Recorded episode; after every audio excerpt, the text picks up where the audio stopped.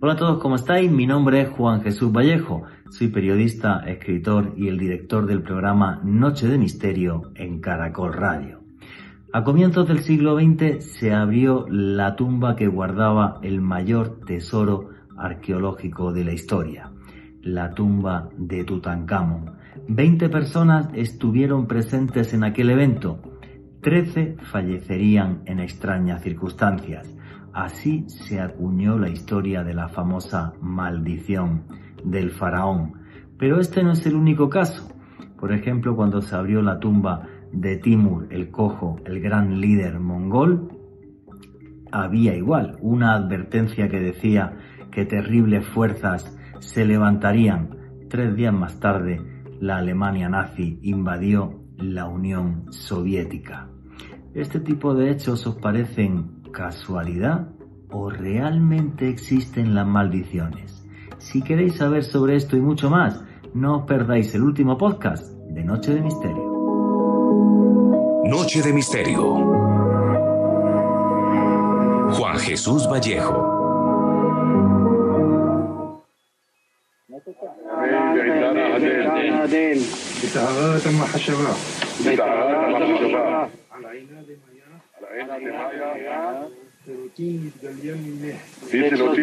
Cementerio de Rospiná, 21 de julio del año 2005, a la medianoche.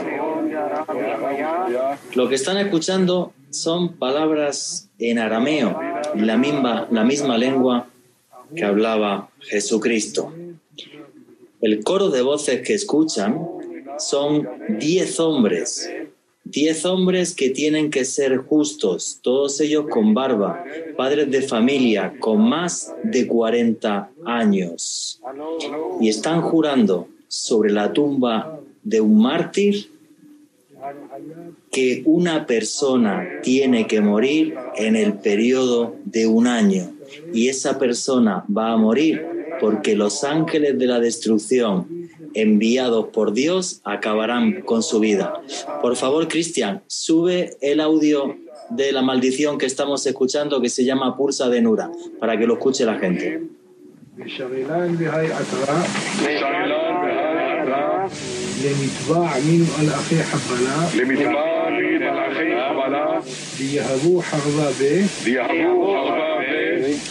Y esto que están escuchando ustedes fue récord de audiencia en la televisión de Israel, más de un 70% de share.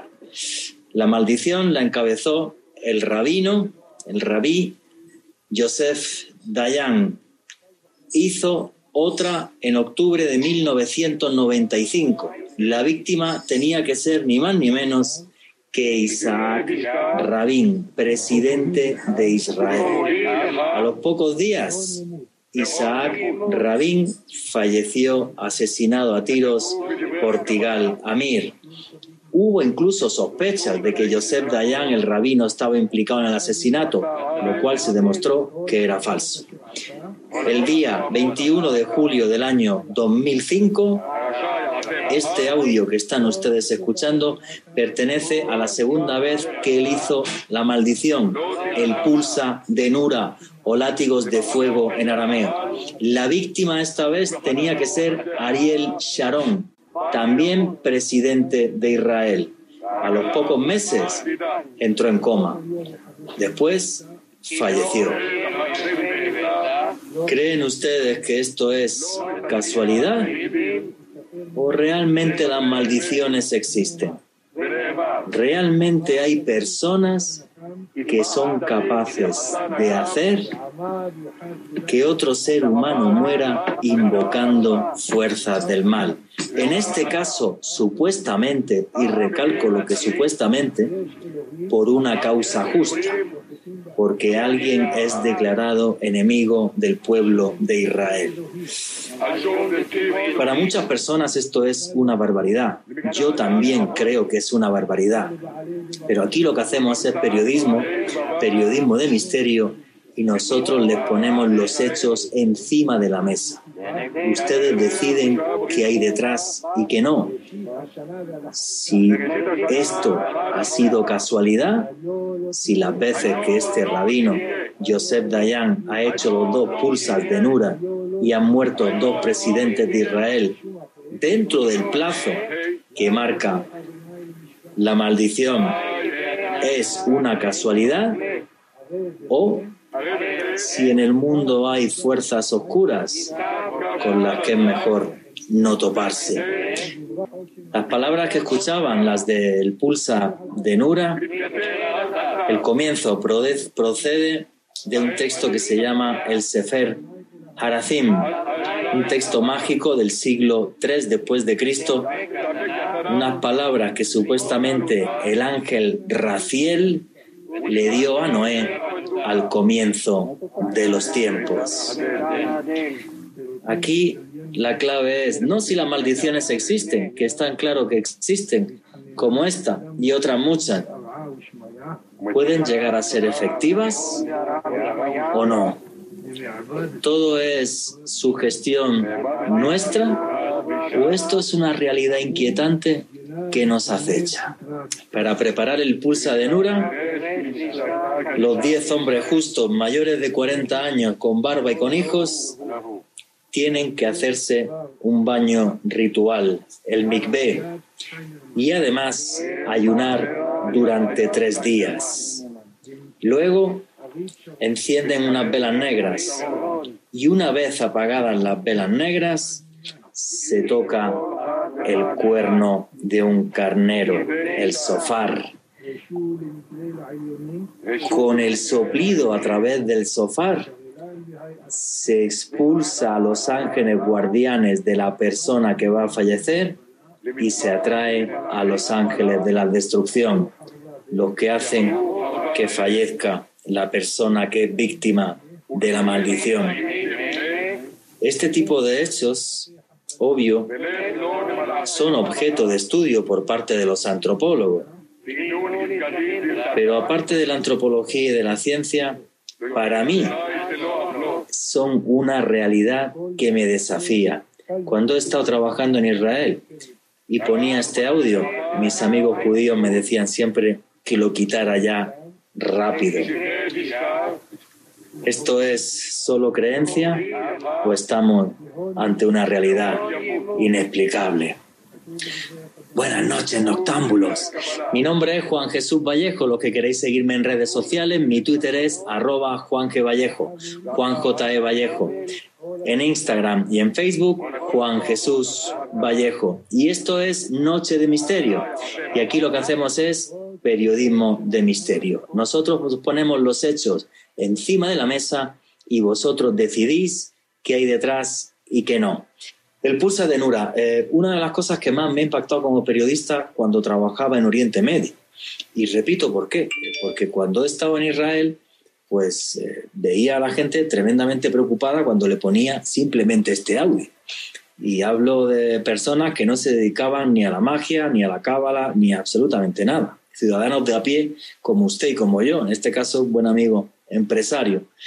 Eh, esto sucede, esto está acá, Repito, dos ceremonias, octubre de 1995, pocos días después fallece Isaac Rabin, 21 de julio del año 2005, meses después Ariel Sharon entra en coma. Y esto es una realidad que está ahí. Y a mí me inquieta mucho y además lo he reconocido públicamente muchas veces. Soy una persona tremendamente supersticiosa. Alejandro Bernal, que está ahí ahora que luego después que me responda si alguna vez me ha visto sin amuletos, ¿vale? Yo creo que, bueno, por si se me olvidan, los llevo tatuados también. Entonces es imposible verme sin amuletos, incluso si me ves desnudo. Porque yo, y esto es una opinión personal, ¿vale? Yo sí creo que en el mundo hay fuerzas que yo no comprendo. Y estoy convencido de que están ahí. Repito, vuestras opiniones y comentarios a través del numeral Misterio Caracol. Para mí, una realidad inquietante. Antes de arrancar el programa, quiero deciros que este jueves iba a dar una conferencia, ¿vale? un, día jueves de, cada mes a dar una conferencia en Casa Magola, en la Candelaria. Tuve que suspenderla pues porque me encontraba fatal y era sospechoso de COVID, de tener COVID. Hoy ya el PCR me salió negativo y entonces ya, pues bueno, ya estoy bien, estuve un par de días mal, creo que por otra cosa que no, se sabe, no sabe nadie quién es. Debe ser porque iba a hacer un programa de maldiciones y alguien me maldijo, no tengo ni idea. Vale, pero el caso es que estuve fatal, estuve entre la cama y el, y el, cuarto de baño, no voy a decir que iba a hacer el cuarto de baño públicamente, pero lo podéis imaginar. Y eh, bueno, eh, muchas gracias a, a, primero disculpas a la gente que, que, tenía pagada la entrada y no hubo, no hubo charla. La charla va a ser el jueves de la próxima eh, semana, va a haber una charla sobre tecnología imposible en la antigüedad y será el jueves de la próxima semana a las siete y media de la tarde. Y luego en las redes sociales, tanto mías, repito, mi Twitter, arroba Juan G. Vallejo, y mi Instagram y Facebook Juan Jesús Vallejo, como en el de Alejandro Bernal, que es Ale Bernal Press con doble S. Eh, veréis el teléfono al que podéis escribir por WhatsApp y tal para reservar entradas lo que queráis. Y repito, perdón a la gente que, que este jueves iba a dar una charla y no pude ir. Y bueno, siempre que se juega con las fuerzas oscuras pasan estas cosas y luego me dice la gente, estás loco, no sé qué, o luego mm, cuando estoy fuera del programa me dice la gente, todo lo que dices en la radio es mentira, porque tú eres un tío muy racional, has publicado siete libros y has hecho documentales y no sé qué, no, no es una pose, yo no puedo ser actor de mí mismo, es lo que pienso y lo que siento y lo que digo. Y es curioso que cuando se tocan estos temas, mira, aquí que me está viendo Débora y Alejandro, esto no me lo quito de al lado, que es un protector, que es el Dios Ves, ¿vale? Luego os explicaré qué es y por qué, y por qué lo tengo siempre cuando hablo de este tipo de temas. Maldiciones. A mí la que más me ha impactado es con la que he abierto el programa. El pulsa de Nura o látigos de fuego en arameo. Rezado y hecho encima de la tumba de Slomo Ben Yosef en el cementerio de Rospinan, la ciudad de Safed, 21 de julio del año 2005. Y ya sin más preámbulos vamos a arrancar, que creo que llevo hablando como 14 minutos. Alejandro Bernal, buenas noches, amigo, compañero, ¿cómo estás? Buenas noches, Juan Jesús. Un saludo para usted, para Cristian en los controles, para Débora, nuestra gran invitada de esta noche, y para todas las personas que reportan sintonía en este momento a través del dial, y para todas las personas que también escuchan este programa en diferido a través del podcast que estamos publicando semanalmente en la lista de reproducción del canal de YouTube de Caracol Radio. Una noche muy especial, Juan Jesús, para mí, hablando eh, de un misterio que para mí encierra lo que es el poder de la palabra, como son las maldiciones, y vamos a desarrollar un dossier bastante apasionante en las próximas dos horas. Digo, eh, fíjate lo que te digo, esto no es solamente el poder de la palabra. Los tipos estos, para hacer la maldición, hacen tres días de ayuno, se hacen un mikveh, que es un baño eh, ritual, hablan en arameo, la lengua en la que hablaba Cristo, recogen textos antiguos que tienen en torno a 2000 años para realizar y hacer la, la maldición. Y Joseph Dayan, por suerte, por casualidad o no sé por qué, las dos veces que la hizo, dos presidentes de Israel a la tumba. A mí no me gustaría que me la hiciera. Creo que yo no soy un enemigo declarado ni del pueblo de Israel ni de ningún pueblo pero con sinceridad esto es así. Y ahora tu opinión personal, que siempre empieza muy, muy, muy, muy wikipédico, a ver, ¿crees, en la, ¿crees que pueden ser efectivas las maldiciones o no? Pues con Jesús, aunque yo soy bastante escéptico en eh, este tipo de maldiciones o hechizos, yo creo que no es coincidencial que un primer ministro israelí haya muerto meses después de este pulsa de Nura, luego que otra persona relacionada con este rito también haya fallecido. Creo que tiene mucha preparación, mucha energía este rito como, como tal, lo que usted nos describía en su introducción hace unos minutos, tiene que tener unos parámetros específicos, ser unas personas con unas características idóneas y me imagino que toda e, esa energía confluye para crear la que es para muchos la maldición más poderosa. Tengo que decirte, Joseph Dayan, aparte de rabino, es escritor, ha escrito varios libros en hebreo, en italiano, es traductor de español porque él es sefardí, habla español perfecto. Yo intenté entrevistarlo, no hubo forma, no concede entrevista ni a mí ni a nadie, eh, y es un erudito O sea, no es un bruto que está ahí en su casa y tal. Eso sí, el señor es de extrema derecha y bastante radical. Eh, no quiere que Israel sea una democracia y él opina que son los herederos del rey David y buscando esa dinastía eh, davídica los que deberían gobernar en Israel. O sea, no comulgo con sus ideas para nada, ni las de este señor que es extremista ni la de ninguno. Pero bueno, es un extremista culto, no como Hitler que no leía libros. ¿Vale? O sea, este sí lee y los escribe. Y entonces es curioso cómo este tipo de personajes pues, pues llegan a eso. O sea, em, esto es un tema súper conocido en Israel. Luego se han hecho mil pulsas de Nura, ya cualquiera se apuntó a esto porque se hizo súper famosa. Se hizo muy famoso cuando lo de Isaac Rabin cuando se enteraron de que eh, este señor había hecho una con Isaac Rabin y a los pocos días eh, lo asesinan.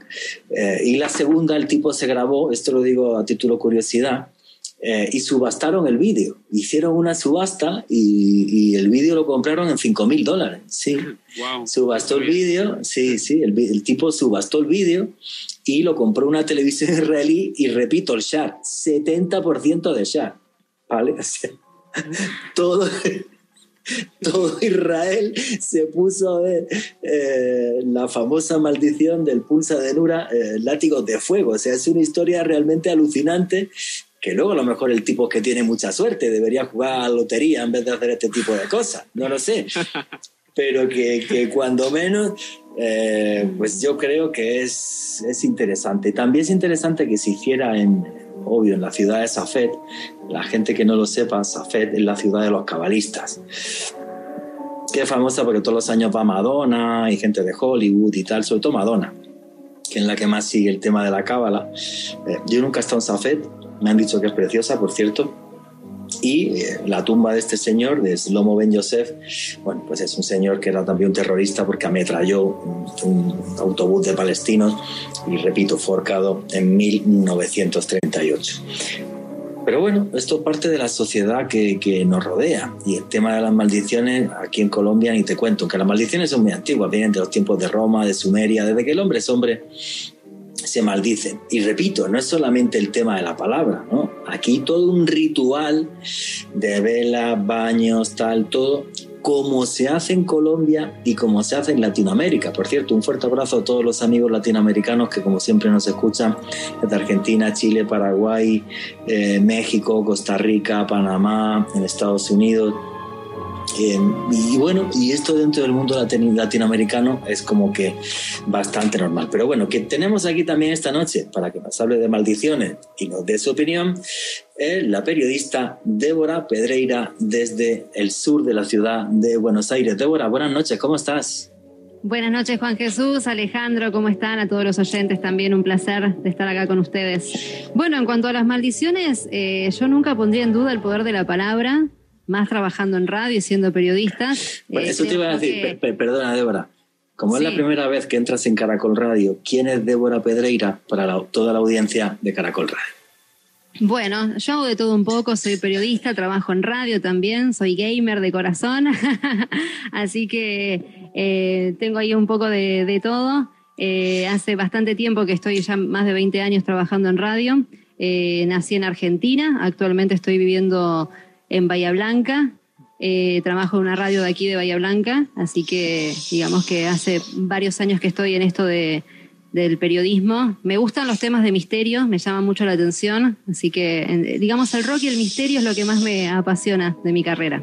Mira, igual que Alejandro, igual que yo, aunque ya lo de heavy lo llevo complicado porque estoy bastante calvo, pero bueno, por lo demás bien. bueno, y ahora que estás presentado, ahora sí. ¿Qué es lo que opinas de las maldiciones y qué es lo que opinas de esta historia del pulsa de Nura, Débora? Bueno, yo nunca pondría en duda el poder de la palabra, como decía, porque, bueno, sabemos que hay muchas energías de por medio. Cuando uno desea el bien a alguien a través de la palabra, al igual que también uno desea el mal, creo yo que el movimiento de energías, tanto positivas como negativas, pueden llevar a una persona al completo desastre. Yo creo en las maldiciones. No creo que sean casualidades. Yo también, y por eso creo que esta semana me enfermé. No vayáis, porque ya mismo sigue Noche de Misterio.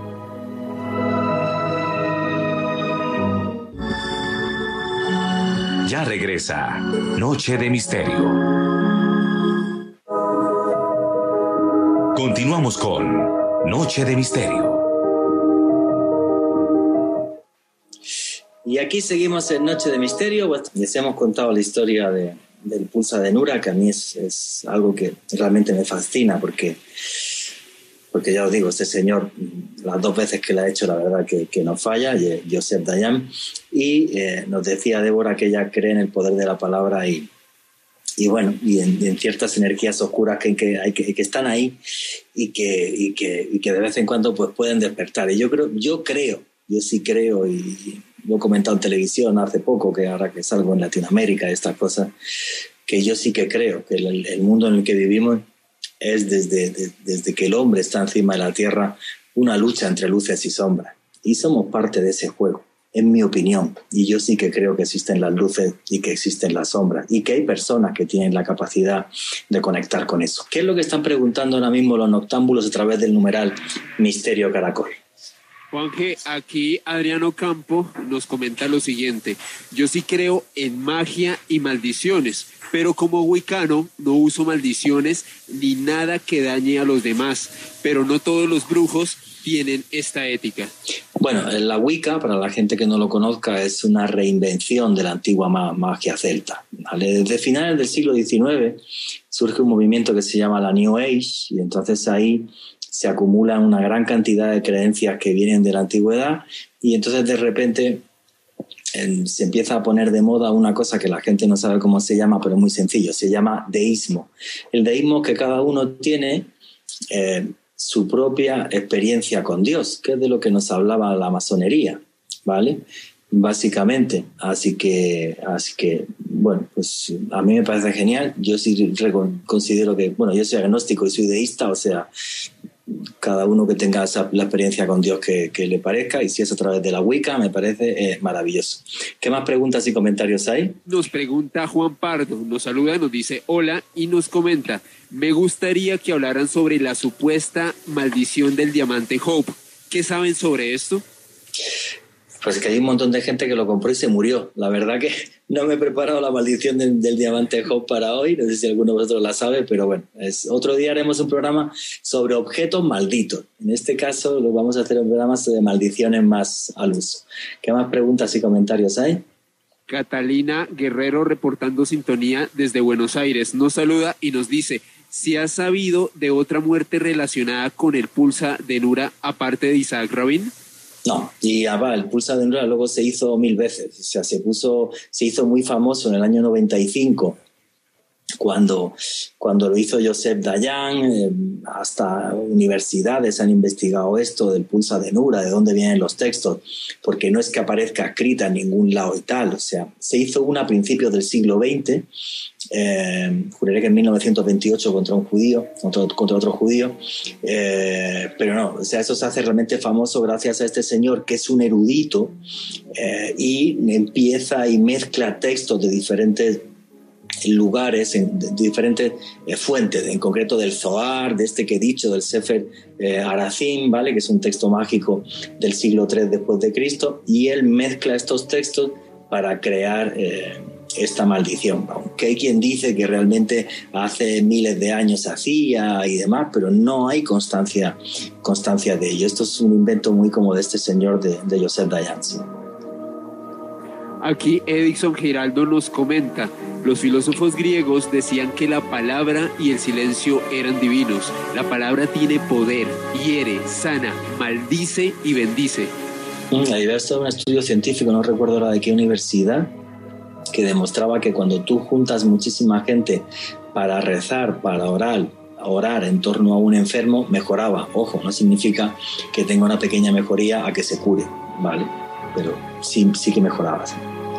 Camilo Cortés, aparte del pulsa de Nura, que es una maldición judía, ¿existe otra maldición en otro tipo de religiones? En general, vamos a ver, las maldiciones pueden tener que ver con la religión y tienen que ver con la religión cuando utilizan a las figuras oscuras en cristiano, los demonios. Entonces, en ningún texto sagrado vas a ver una maldición, ni en el Corán, ni en el Talmud, obvio, ni en ninguno de ellos. Pero el saber popular y, los magos negros y demás crean las maldiciones utilizando partes de textos sagrados en cuanto invocan a demonios. Eso sí, ¿vale? Eso sí, y eso yo creo que lo puedes encontrar en todas las religiones, ¿vale? Cosa distinta es que, claro, nosotros tenemos un concepto de la religión muy monoteísta, ¿vale? Muy, muy blanco y negro y tal. Porque hay religiones, ¿vale? Por ejemplo, las religiones afroamericanas, donde, eh, bueno, pues maldecir, digamos, cuando es por una causa justa, por ejemplo, en la santería cubana o en el vudú, ¿vale? Pues eh, maldecir es parte de la religión en sí. Cuando es por una causa justa, repito, y, hago incidencia en lo de la causa justa. Bueno, señores, y eh, no os vayáis porque ya mismo sigue Noche de Misterio. Y aquí seguimos con, aquí seguimos en Noche de Misterio.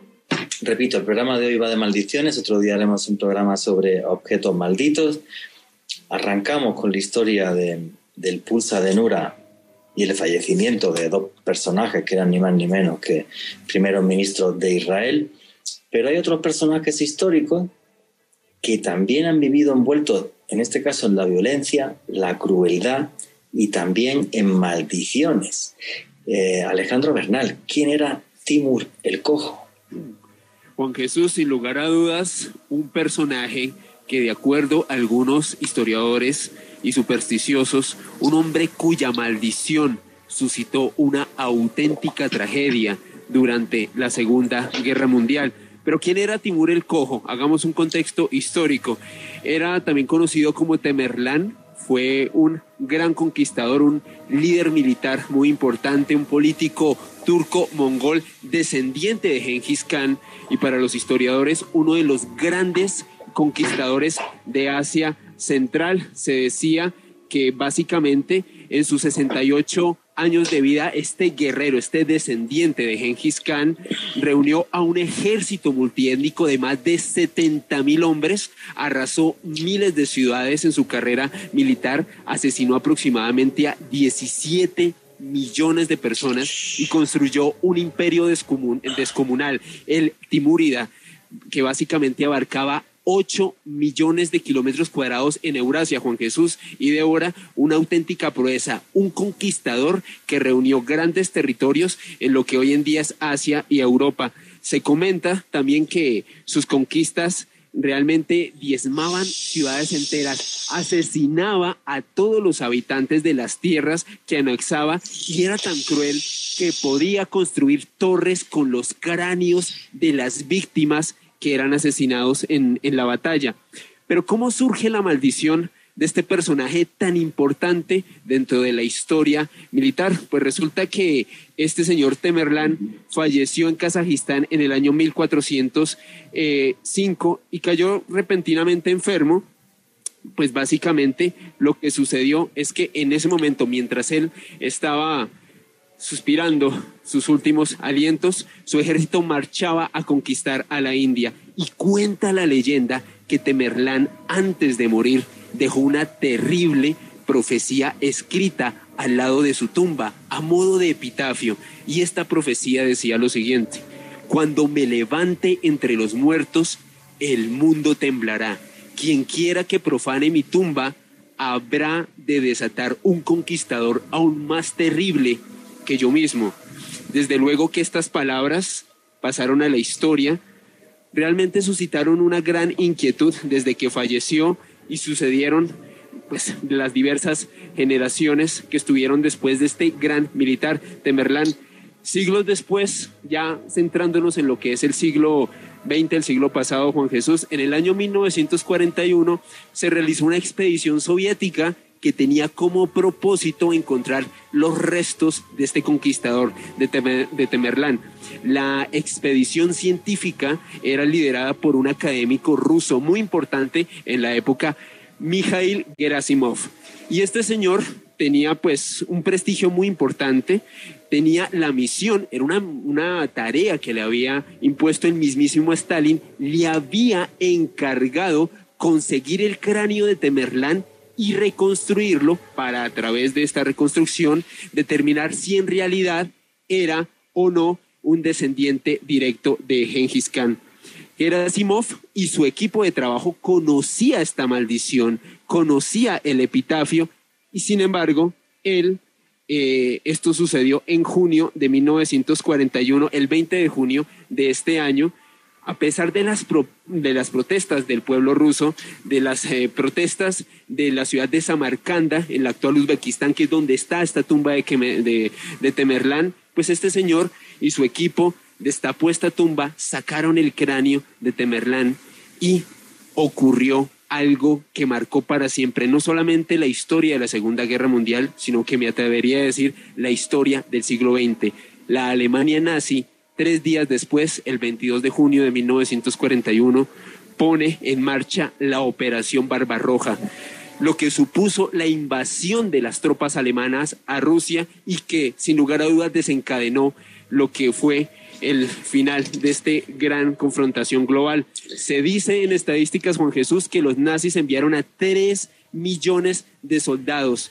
Dentro de la historia se conoce como una de las operaciones militares más brutales que ocurrieron en todos los tiempos. Bueno, pues resulta, Juan Jesús, que estaba muchas personas cuando ocurrió este hecho tan trágico, tan luctuoso, no solamente para el pueblo ruso, también para el pueblo alemán, le echaron la culpa a haber desenterrado a Temerlán, a Temerlán, aún conociendo esta maldición, esta profecía en donde él decía que básicamente nadie podía profanar sus restos o si no se suscitaba, llegaba un conquistador aún más terrible que lo que fue él en vida.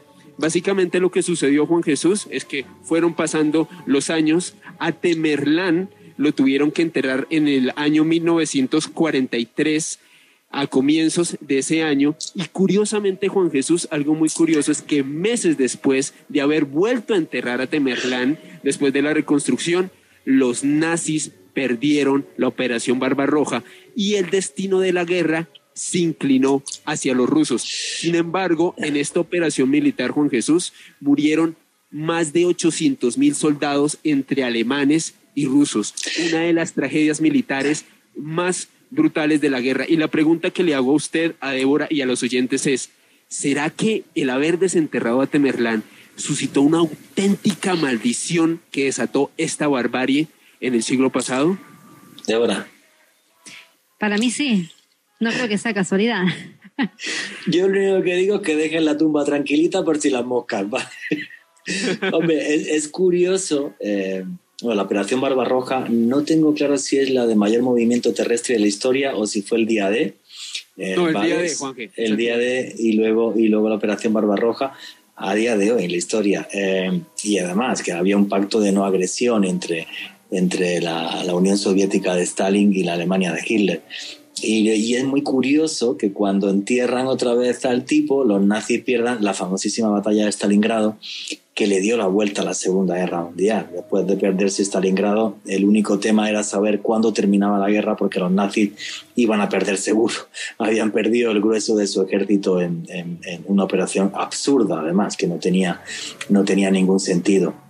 Lo que hicieron los nazis de dividir las tropas en tres y, en tres columnas y, y demás. Que hay algo curioso y es que, bueno, tal y como lo comentaba hace unos minutos, Gerasimov tenía la tarea de reconstruir el cráneo de Temerlán para dilucidar si en realidad era o no descendiente de Genghis Khan. Pues en, en efecto, este importante científico ruso reconstruyó este cráneo, eh, le otorgó rasgos faciales y corporales y de hecho determinó que Temerlán era un personaje bastante alto para la media de altura que había en esa época, algo más de 1,70, que en efecto sí era descendiente de Genghis Khan y que era un tipo pelirrojo y que tenía una particularidad, Juan Jesús, y por eso le decían Timur el cojo, que tenía un problema en una de sus piernas, tenía de hecho eh, un problema en el fémur y en la rótula, por lo cual en vida Timur el Cojo o Temerlán, como se conoce también por parte de otros historiadores, era una persona que tenía problemas de movilidad. Y aquí seguimos en Noche de Misterio, vuestras preguntas y comentarios a través del numeral Magia Caracol. La historia de Timur el Cojo. Realmente los mongoles eh, transformaron el mundo. Hace algo más de mil años eran un grupo de tribus que había dispersas por la, por la, por la estepa y llegó un señor que se llamaba Temujin Yesugay, que pasó a la historia como Genghis Khan o, o, jefe de jefes, que es como se traduciría, o cacique de caciques, llamarlo como, como queráis. Y este hombre, pues, bueno, pues fue capaz de crear no el mayor imperio de la historia en kilómetros cuadrados, que eso lo hizo su nieto, el Kublai Khan, al conquistar el sur de China, pero lo hizo con una crueldad terrible. Eh, y cuando digo terrible, es, es terrible. Juraría que hay estudios que dicen que hasta una de cada cuatro personas de Asia desciende de Genghis Khan porque violó a no sé cuántos miles de mujeres, o sea, una cosa eh, absurda. Y bueno, y sus descendientes pues siguieron haciendo, haciendo de estas. Y bueno, y cuando se, se, separó todo el gran imperio mongol, pues por ejemplo también surgieron los otomanos, los actuales turcos que, que descendían de, de Genghis Khan y que crearon otro imperio, que fue el imperio otomano. Y a mí me parece curioso que, que alguien de, de, tal crueldad, aunque hay, que pensar, y ahora que está tan de moda esto de reescribir la historia, y la gente reescribe la historia como si lo que pasara hace mil años fuera en pleno siglo XXI hace mil años básicamente o conquistaban o, te conquistaban. Y el mundo, por desgracia, eh, fue así y fue tan belicoso y tan guerrero hasta 1945. Y esto lo repito mucho siempre, siempre en la radio, ¿no? ahora que continuamente reescribimos la historia. Y es curioso que en torno a este personaje, incluso después de muerto, parece que, que, la guerra y las batallas eh, le perseguían. Alejandro Bernal, ¿qué preguntas y comentarios hay a través del numeral Magia Caracol? Juanje, aquí Mario Cardona nos comenta lo siguiente, ¿no sería casualidad que hubiesen desenterrado a Temerlán y hubiese ocurrido la operación Barbarroja? Puede ser casualidad, obvio. Igual que puede ser casualidad que Joseph Dayan, el rabino, haga dos pulsas de Nural y se mueran estos dos tipos, los primeros ministros de Israel. Aquí os ponemos los hechos encima de la mesa, vosotros decidís qué hay detrás y qué no, si me preguntáis por mi opinión, yo la tumba la dejaría tranquila. es mi opinión. ¿Estoy en lo cierto? No tengo que estar en lo cierto para nada. Es simplemente mi opinión, tan válida como la vuestra. ¿Qué más comentarios hay? Pedro Rengifo pregunta para Débora, ¿cuál es la maldición más impactante que has investigado? Bueno, creo que en mi caso, la que más me llamó la atención son las maldiciones de Hollywood. Creo que esas son las que más me gustan, que es una de las que vamos a estar hablando acá. Vamos, vas a contar un montón, que eso sería para un programa entero, pero ahora vas a contarla con, con todo lujo de detalle. ¿Qué más preguntas y, y comentarios hay? Diego Ferreira, la santería cubana es una maldición que como tal es una respuesta a tales actos. No, para nada. Vamos a ver.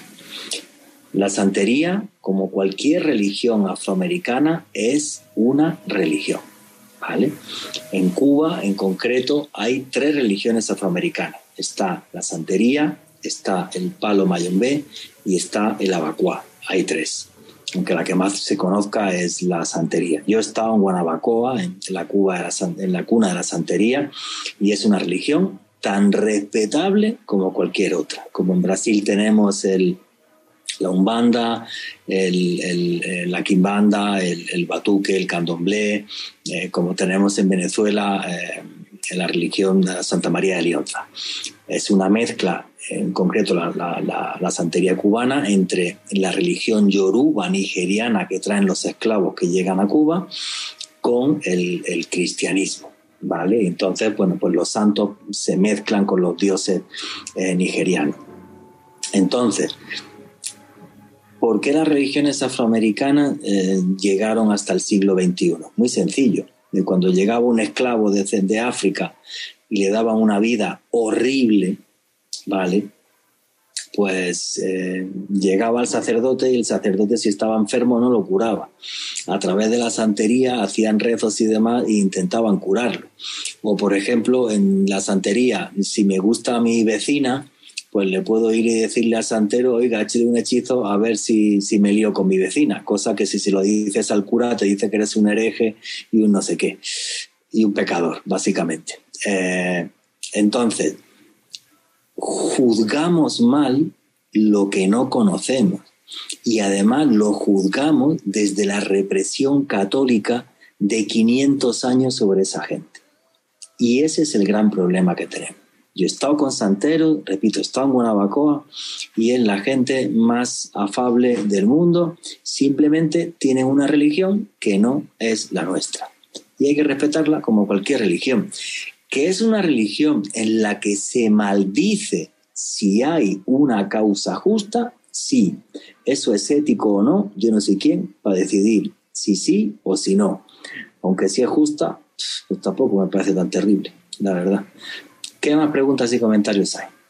No me vacuno nos dice lo siguiente, las maldiciones no tienen efecto por quien las pronuncia, sino por el estado de quien las recibe. Solo depende de la fortaleza mental y espiritual de la persona hacia quien va dirigida. Hay una cosa muy clara y es esto famoso del efecto placebo. Lo suyo es que si te maldigo, ¿vale? Se entere la persona a la que se ha maldecido. ¿Por qué? Porque aquí hay una cosa que es eso, el efecto placebo. Tú te enteras de que, de que te han maldecido y, bueno, pues yo con sinceridad, a mí me maldice un brujo aquí al lado y me da exactamente lo mismo. Ahora, si lo hace el Joseph Dayan, el, israelí este, lo mismo me pego una semana que no salgo de casa, ¿vale? Eh, y eso es un tema de sugestión puro y duro. ¿Eso es cierto? Sí. Aún así, estamos hablando de cosas muy concretas y de, y de casos de muerte, en el caso de Timur el Cojo, de que ni más ni menos que llegó la operación Barbarroja que nadie se la esperaba, con tres millones de tipos armados entrando en tu país. Entonces, y además que viene a colación muy con, la maldición que nos contó Alejandro, con el epitafio de este tipo, que como alguien me, me, saque de la tumba, va a llegar uno peor que yo. Y efectivamente sí llegó. ¿Esto es casualidad? ¿Qué más preguntas y comentarios hay? Ali desde la Argentina nos dice lo siguiente, la maldición de Tutankamón, entre otras maldiciones egipcias, también está dentro de las más poderosas de la historia.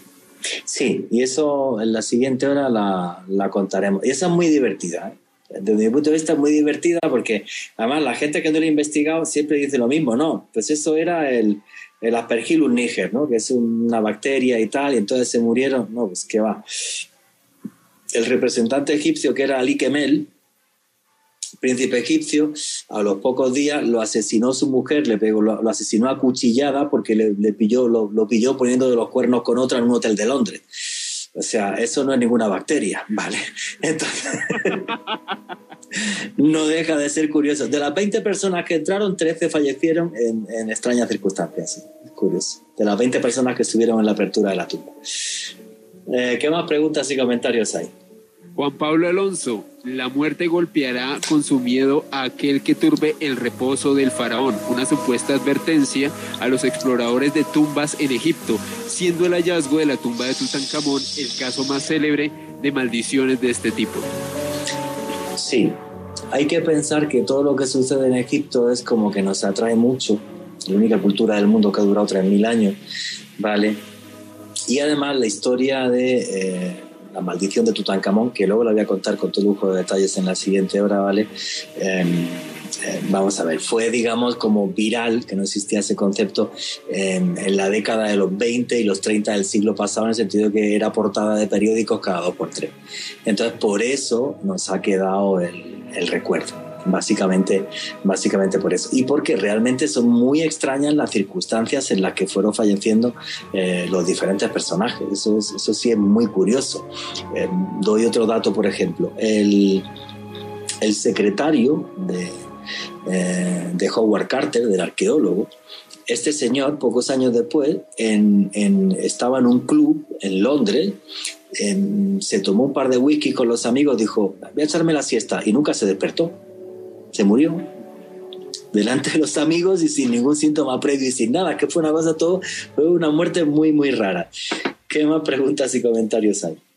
Nuestro amigo Jaime Gutiérrez. No creo que el descubrimiento de la tumba de Tamerlán esté relacionada con la Operación Barbarroja. Fue algo circunstancial, ya que desde Mein Kampf Hitler veía a Rusia como el espacio vital para la llamada raza aria. Eso es completamente cierto, sí, porque Rusia era, era gigantesca y, eh, y además tenía todos los recursos eh, naturales que eran necesarios para crear una gran nación. Eso es total y absolutamente cierto. Y fue tan cínico que pactó con Stalin un pacto de, de no agresión. ¿Qué más preguntas y comentarios hay? Juan Pardo, La maldición del auto de James Dean y aún más curioso es La maldición para ladrones de libros. Sí, suena curioso, pero existe. Yo esa no la conocía. ¿Débora o Juan que la conocían? ¿Ladrones de libros? No. No. Tampoco. Esa habrá que investigarla porque con sinceridad no tengo ni idea. Yo que soy escritor me alegra que exista, por cierto, pero bueno. ¿Qué, ¿Qué, más preguntas y comentarios hay? Para los que piratean libros en su caso, Juanje. Bueno, en mi casa, yo, a mí que me han pirateado los libros, por cierto, el último no lo he visto, pero el mío de Egipto está pirateadísimo.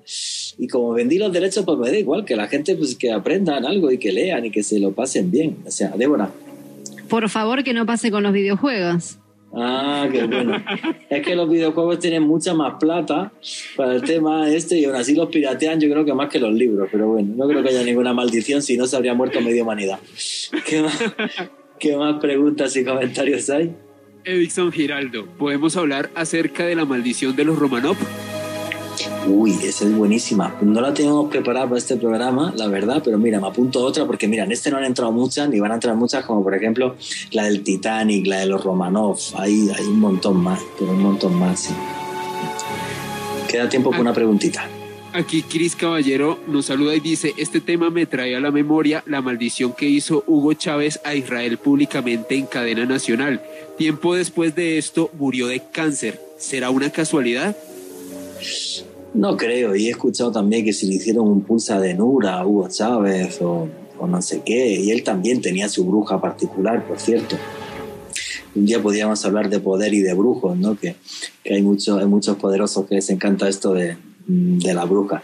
Desde mi punto de vista, desde mi punto de vista, no.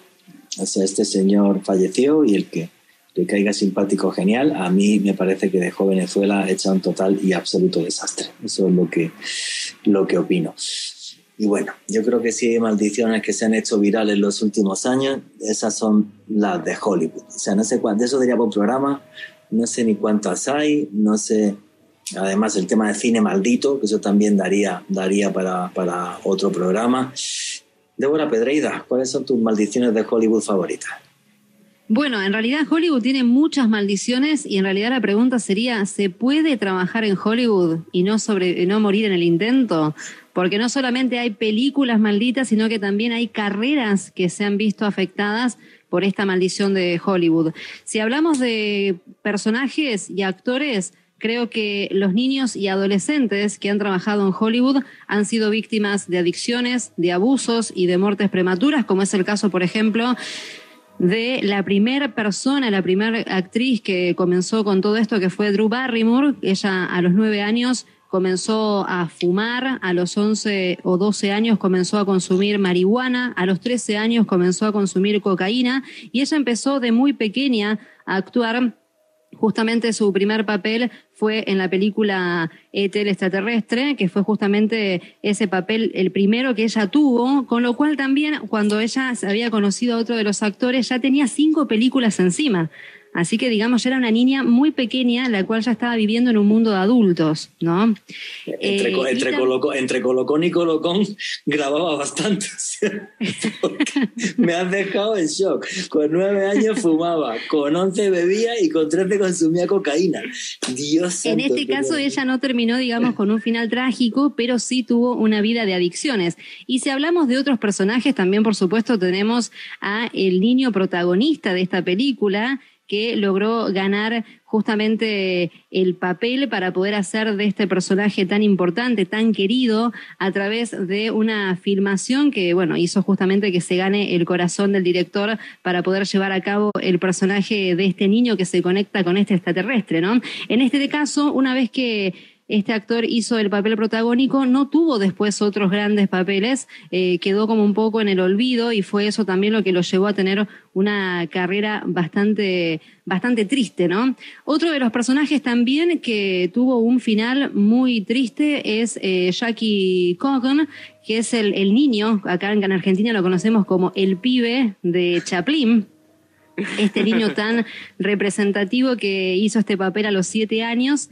eh, bueno, tenía una fortuna incalculable y cuando llegó el momento de cobrar esa fortuna, porque al ser menor de edad, toda esa fortuna estaba en manos de sus padres, justamente se dio cuenta que los padres habían, lo habían estafado, lo habían, digamos, detonado toda la cuenta bancaria, no tenía absolutamente nada, nada de nada para poder justamente sobrevivir. ¿Qué fue lo que pasó con este joven? Obviamente entró en depresión, había perdido hasta en ese momento cuatro millones de dólares que había recaudado en toda su carrera, pasó al olvido completamente, pero en ese caso, después de muchos años, volvió a trabajar nuevamente, con un reconocimiento más tardío, siendo ni más ni menos que el tío Lucas de los Locos Adams.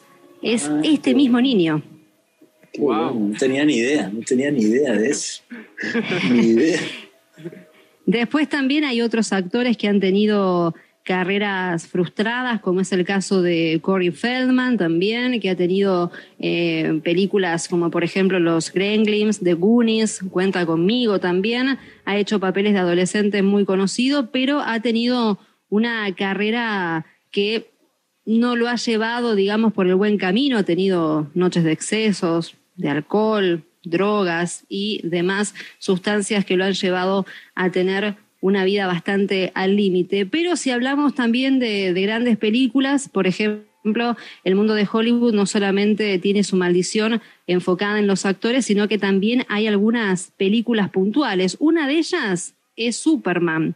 Hay un libro que escribió Jesús Palacio, que es un crítico cinematográfico, que cuenta en este libro llamado Satán en Hollywood algunas situaciones muy llamativas, como por ejemplo lo que le ocurrió tomen nota del apellido, ¿no? George Reeves, con ese al final, quien interpretó al hombre de acero del planeta Krypton en los años 50, que fue encontrado muerto de un disparo en la cabeza en su casa de Beverly Hills, y su novia siempre manifestó que la culpa de todo esto la tenía la película de Superman, porque había sido tal su obsesión que no pudo interpretar otro papel después de haber llevado este papel a cabo. Eh, se llevó, digamos, esa fascinación que lo llevó justamente a terminar con su vida de esta manera. Más tarde, tres meses después, de la muerte de George Reeves, pasa lo mismo con Christopher Reeve, el mismo apellido pero sin ese. Bastante llamativa esta cuestión. ¿Qué fue lo que pasó con él? El Superman ideal. Había enamorado a la cámara, había enamorado a su público y en alguna situación muy parecida a esa escena en la cual Superman sale volando, él salió despedido de su silla de caballo, eh, lo cual lo dejó en silla de ruedas. Algo que la gente lo veía como una especie de, no sé si castigo divino, pero sí lo tomaban de esa manera por tratar de imitar el movimiento o, digamos esa sensación de Superman volando por el aire, ¿no? Eh, después, más tarde, otro de los personajes también, de los actores que se encuentran dentro de las maldiciones de Hollywood es Marlon Brandon también, que algunos dicen que interpretó eh, al padre de Superman, un papel muy cortito, que muchos dicen que fue el comienzo de la maldición, aunque los biógrafos revelan que en realidad la maldición que lo fue siguiendo por muchos años fue cuando filmó la película Rebelión a Bordo, en donde se había burlado de los ídolos hawaianos que representaban a las deidades protectoras de los nativos, quienes habían anunciado que lo habían, digamos, lo, maldijeron a este actor. Por eso justamente la película fue un fracaso y a partir de ese entonces la mala suerte lo persiguió a este actor que culminó con la muerte de su hija, quien luego de ahorcarse también le tiró una maldición a su padre. Dios santo, madre mía. Doble maldición en ese caso. Exactamente. Lo habían nombrado algunos oyentes a través del numeral James Dean, otro de los íconos de Hollywood, un actor que tuvo una carrera cinematográfica muy corta, solamente dos años, y en este caso la maldición no solamente se fue con él, sino que quedó en su objeto más despreciado, su coche, también llamado El Pequeño Bastardo. Este actor que fue un ícono en la década de los años 40, 50, tenía un auto deportivo que había hecho justamente, eh, lo había mandado a personalizar a su gusto por un amigo personal. Él lo iba a utilizar para correr una carrera y el día que va a correr su carrera tiene un accidente, lo cual provocó la muerte de este gran actor, dejando la maldición también en cada persona que tenía algún tipo de vínculo con este auto. Se supo también que él tenía un romance frustrado con una actriz que también practicaba la brujería, esta señorita llamada Maila Numi, también conocida como vampira. Se dice que ella proyectó en su cabeza el fallecimiento, el accidente que tendría James Dean, y en el momento en que ella clava un puñal en el pecho, en la foto de James Dean, James Dean sintió esa puñalada y murió en el acto. Wow, madre mía, hay que tener cuidado con los amigos que uno se echa en Hollywood. Creo que también la maldición que más me llama la atención de Hollywood tiene que ver con algo muy preciado de Hollywood, que es justamente esa estatuilla, el Oscar. el Oscar. Se comenta que es un objeto maldito porque los actores que logran llegar a ese objeto tan deseado, que es justamente el premio más importante de la academia, después de ganar ese premio, pasan al olvido o tienen películas con poco éxito comercial. Esto le ha pasado a Hilary Swank, a Mira Sorbino, a Holly Berry también, a Jean Dujif también. Han habido varios actores que han llegado a ganar este Oscar y después han pasado totalmente al olvido o han tenido películas de muy mala calidad que no han llegado a triunfar. Yo pienso que todo esto es muy curioso, en el sentido también de que tiene que ser un mundo muy complejo, ¿no? Un mundo muy complejo de odio, de envidias, de mucho dinero, de si tienes un, em, digamos, un éxito prematuro, saber manejarlo con sensatez tiene que ser muy complejo, porque todos son guapos o guapas y así tremendos, y de repente tener tanto dinero te enloquece. O sea que yo sí creo en las maldiciones, aunque en, en estos casos, y me encanta, ya la vas a seguir contando más y tal, también pienso que, que, es que tiene que ser una vida realmente compleja. Yo he conocido actores, no aquí, en España sí, varios, y he conocido de todo. Puedo decir, no voy a decir nombres, pero he conocido algunos que me parecieron unos auténticos idiotas y otros que me parecieron buena gente. Pero no tiene que ser mmm, fácil manejar esa vida de mucho éxito, luego de olvido, luego a lo mejor otra vez de éxito. Si nos pasa a los periodistas que ganamos tres pesos, no como ellos, y hay veces que te crees Dios, luego no eres nadie, luego otra vez Dios. Entonces eso tiene que ser bastante agotador. Entonces que alguno haga una locura, pues me parece, entre comillas, normal. ¿Qué opináis? Sí.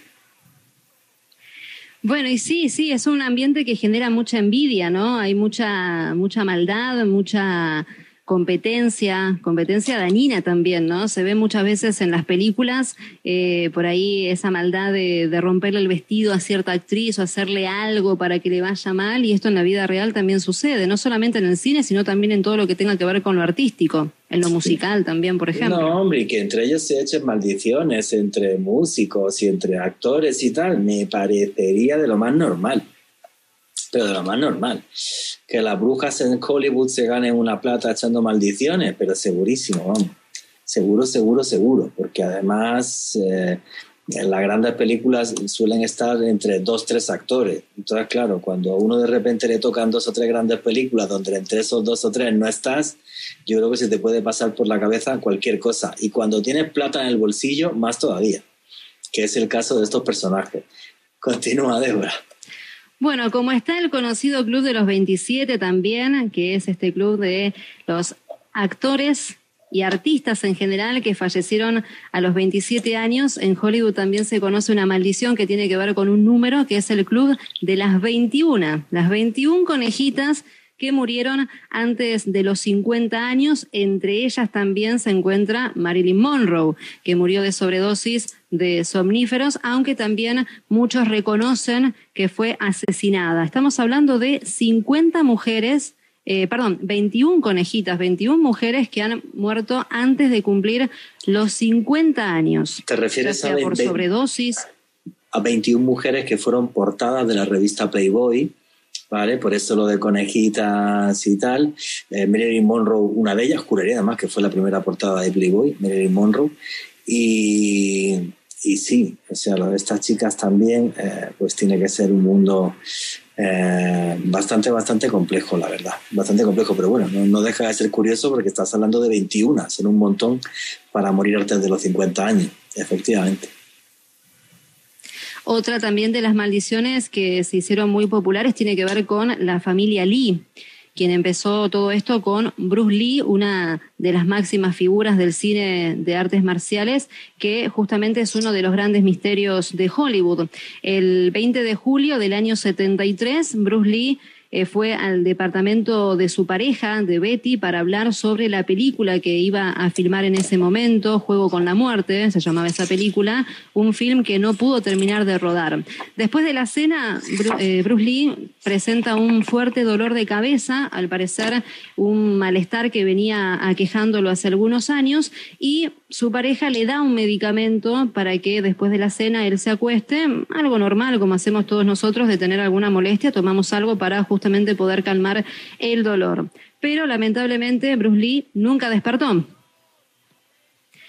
A partir de su muerte, hubo varias teorías, entre ellas que lo mató la mafia por no colaborar con ellos, eh, que fue asesinado por un clan de misteriosos eh, personajes de las artes marciales por revelar secretos milenarios de las artes marciales.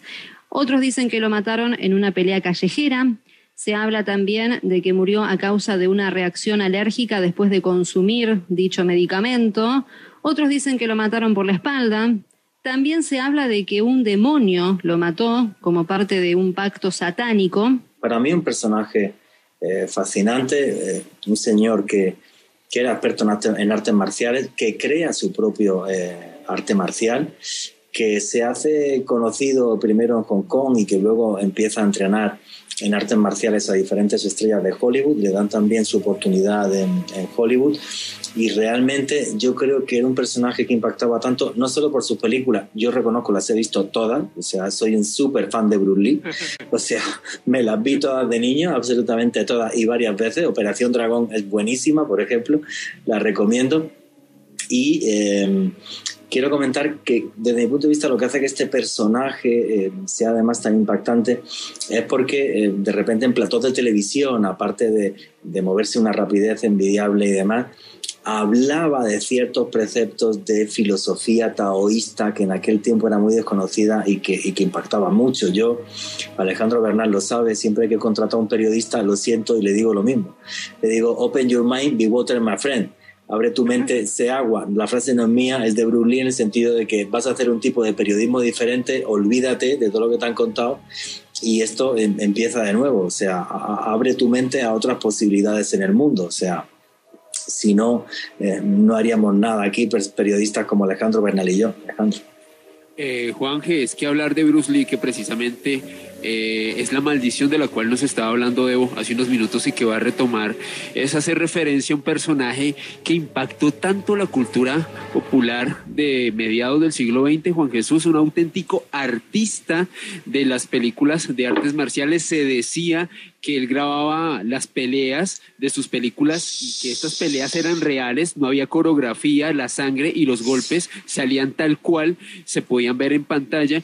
Y fue su figura tan icónica y tan importante que trascendió el mundo no solo de las artes marciales, sino del séptimo arte e incluso eh, la compañía japonesa Capcom que fue la creadora del videojuego Street Fighter, le rindió homenaje a Bruce Lee y creó un personaje en su honor llamado Fei Long, que es básicamente el modelo de Bruce Lee, pero como un personaje jugable dentro de esta popular saga de videojuegos. Sí, claro, creó un arte marcial que era el Jack, el Jack Kondo, o sea, em, el tipo era, era, era un genio. Entonces, claro, el, el hablarnos de esos, de esos preceptos de filosofía taoísta que ahora nos llegan a través de películas, incluso como es Kung Fu Panda, que a mí me hace mucha gracia, donde aparecen los montes de Wudang y todo eso, aunque los niños no sepan que son los montes de Wudang, que es la cuna de, no solamente la cuna del taoísmo, sino, sino de las artes marciales y, y, del kung fu, eh, es algo que me parece muy curioso, porque yo creo que hasta esa época la gente pensaba que ser experto en artes marciales era un tipo que sabía dar golpes eh,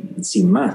Y no, detrás hay toda una filosofía. El kung fu cuenta la leyenda que se crea en, los montes de Wudang porque Lao Tse, el creador del taoísmo, ve cómo se pelean un águila y una serpiente. Y copiando los movimientos de aquella pelea, es como se crea el kung fu, que es una forma de estar también, digamos, en comunión con la naturaleza y con lo que nos rodea y con una energía que se llama chi en la guerra de, las galaxias, George Lucas inventó muy poco. Eso ya está inventado no solo en filosofía taoísta, sino en otras muchas culturas ancestrales, como es el concepto de ki en Japón o del prana en la India. Entonces, yo pienso que es un personaje que por eso nos impactó tanto. Y Débora no nos ha, acabado de contar la maldición de Bruce Lee que persiguió hasta a sus hijos. Claro, exactamente. Según cuenta la leyenda, el padre de Bruce Lee fue maldecido durante tres generaciones, eh, afectando a todos los primeros varones de su descendencia directa.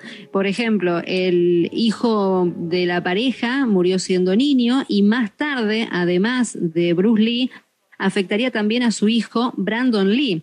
Estamos hablando justamente de metiéndonos ya en una película ya maldita, podríamos decir, que es El Cuervo, una película en la cual este actor falleció a los 28 años en pleno rodaje de la película El Cuervo tras recibir una bala real que se había colado entre la interpretación de una de las escenas. Lo que debía ser un disparo ficticio con una bala que no tenía que causarle daño, terminó siendo justamente un disparo real con una Magnum 44. Y cerrando un poco lo que comentábamos al principio de aquellas estrellas que han sido víctimas también de la maldición de Hollywood, lo tenemos al niño mimado Macaulay Culkin también, quien ha hecho grandes papeles en Hollywood y después ha tenido una vida bastante difícil, producto también del alcohol y los excesos, al igual que también, no sé si lo recuerdan, a Gary Coleman, de blanco y negro también, otra de las estrellas también que han pasado por Hollywood y han tenido un final bastante problemático. Sí, efectivamente, es, es, una cantidad de historia. A mí lo de, o sea, el tema de Bruce Lee me, me, me choca un poco, pero lo del hijo, lo del hijo es decir, o sea, es el colmo de la mala suerte. O sea, una escena, el tipo además estaba súper preparado, físicamente genial para la, película, que por cierto me encantó, eh, y que al experto en armas, que ellos contratan expertos en armas súper buenos, se le pase una bala real en medio de las balas de fogueo y el tipo acabe muerto a mí es una cosa que me impacta, pero una auténtica eh, barbaridad. O sea, como si realmente eh, parte de, la leyenda tuviera, tuviera, tuviera, no sé, un trasfondo real, aunque me digan que estoy loco. Alejandro Bernal. Juanje, y ese detalle que comentaba Débora hace unos minutos, alguien maldijo al padre de Bruce Lee por tres generaciones y al igual que la maldición de Tamerlán y otras de las que hemos hablado como el pulso de Nura, qué coincidencia y qué casualidad que precisamente después de que alguien maldijera al progenitor de Bruce Lee, pues suceden este tipo de tragedias relacionadas con esta familia. Sí, o sea, es una cosa que realmente a mí me parece mm, tremendamente impactante. Ya os digo, yo es que Bruce Lee es un personaje eh, que me fascina. Yo, creo que la, la charla que nos acaba de dar Débora a mí me ha encantado pues, porque la gente piensa que esto de las maldiciones de Hollywood se va siempre a lo mismo, que es lo del cine maldito, que otro día podemos hacer un programa em, sobre cine maldito. Aunque muchas veces los productores exageran mucho sobre el tema de las maldiciones y tal para vender películas antes de. Y yo una vez, no voy a dar nombres, pero en España me intentaron liar en una peli para una cosa así y los mandé al carajo. Em, Vale, vale, pero luego digo qué película incluso. Misterios. Eh, sí, pero tampoco voy a meterme con ningún director ni con tal, pero bueno, sí, o sea, pero en cambio los datos que nos ha dado Débora son como muy A, B, C, o sea, esto es así, sucedió y qué pena, pero es la, es la, la, pura y dura eh, realidad. Como hemos acabado otro bloque, ¿qué es lo que dicen los los noctámbulos a través del numeral Misterio Caracol. Aquí Diego Ferreira nos comenta, hay muchas maldiciones de Hollywood y el cine, entre ellas los diferentes actores que han representado al Guasón o Joker en las diferentes películas de Batman, con muertes y decesos bastantes extraños y añadidos a este personaje. Sí, efectivamente. Es todo, todo un icono y, todo un personaje a, a seguir. ¿Qué más preguntas y comentarios hay? Antes de, leer la siguiente pregunta, Juan G, eh, sobre lo que decía Diego Heath Ledger, que fue el último actor que interpretó, bueno, penúltimo, porque en realidad ya hay un nuevo Joker. Eh, este, pues, eh, actor falleció en unas circunstancias bastante extrañas, aparentemente adicto a pastillas para dormir. Un hombre que se obsesionó con la figura no solamente del Joker, sino que se preparó en un personaje de una de mis películas favoritas de todos los tiempos, que sé que a Juan G no le gusta, pero a mí me encanta. ¿Cuál?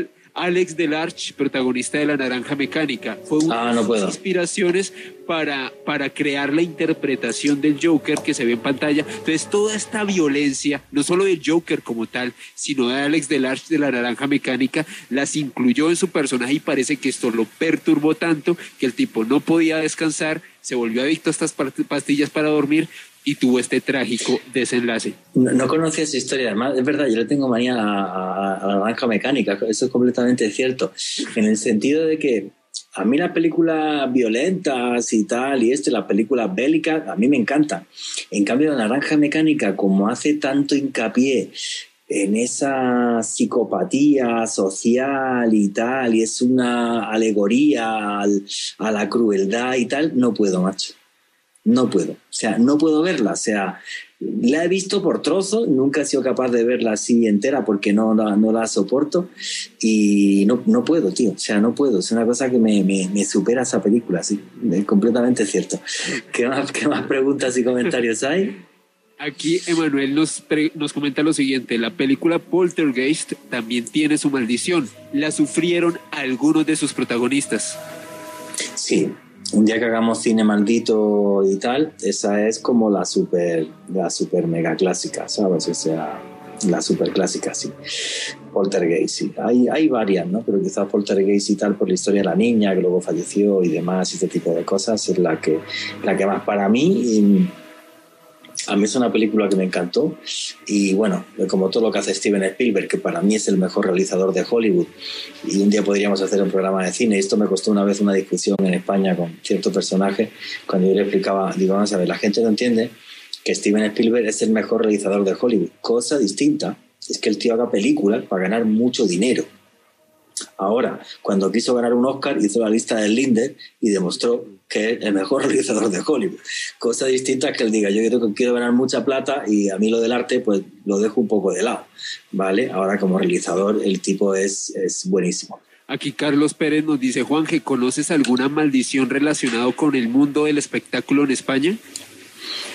No, así bote pronto que yo piense y tal, quizás porque obviamente el cine español no mueve la cantidad de plata que, que mueve el cine de Hollywood y no hay tanto personaje eh, atormentado, no. Lo único sí, y no puedo decir el nombre, eh, hay un periodista español súper conocido eh, que además, es que no puedo decir el nombre.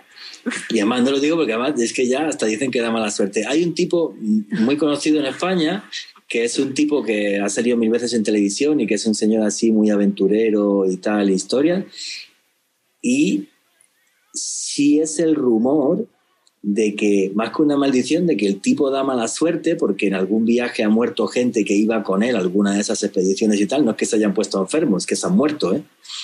Y, y, hay gente que te digo yo que le paguen lo que le pague, este tío va a hacer un documental o algo y no va de cámara ni loco, ni hacer fotos, sí, sí. Otro dato curioso que tiene que ver con Hollywood, ¿se acuerdan de Leonardo DiCaprio y la película El Renacido? Sí, sí. ¿Esa película en qué terminó? Ganó el Oscar. Sí. ¿Qué pasó con ese Oscar? DiCaprio tuvo que devolver el Oscar. ¿A ah, quién pertenecía ese Oscar? A Marlon Brandon. Era un Oscar que se había perdido uno de los eh, acreedores, digamos, que eh, ponía plata en la película del Lobo de Wall Street, que era justamente amigo de DiCaprio, había tenido en una subasta ese Oscar y metiéndose un poco en la producción, le entrega el Oscar a DiCaprio, el cual tuvo que devolver Leonardo DiCaprio, porque era justamente un Oscar que estaba perdido. Junto con otras, otras, otros cuadros también que tuvo que devolver porque pertenecían a otros millonarios los cuales habían perdido sus obras. Qué fuerte, no tenía ni idea. Pero bueno, hemos pasado de, maldición a maldición, hemos estado primero hablando del pulsa de Nura, luego la de Timur el Cojo, luego vinieron de Hollywood, que es así un collage y casi que da miedo trabajar en, la meca del celuloide.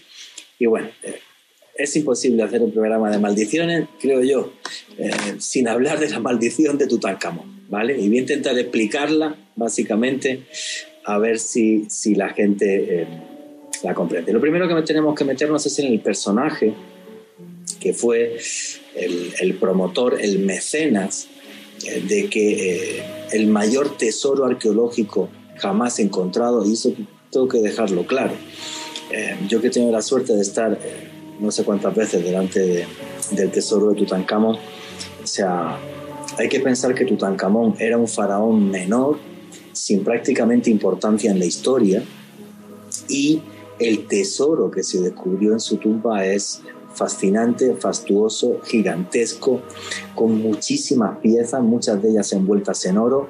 Eh, la pieza arqueológica más impresionante que he visto en mi vida y he grabado los museos de medio mundo, para mí con diferencia es la máscara mortuoria de, de Tutankamón, la máscara mortuoria que está hecha en oro macizo con los ojos en lapislázuli y que os juro que parece que te mira desde el más allá.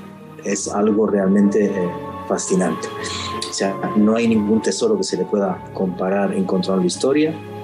El segundo más importante sería la tumba del señor de Sipan en Perú, que también es fascinante y que también tiene su maldición, por cierto.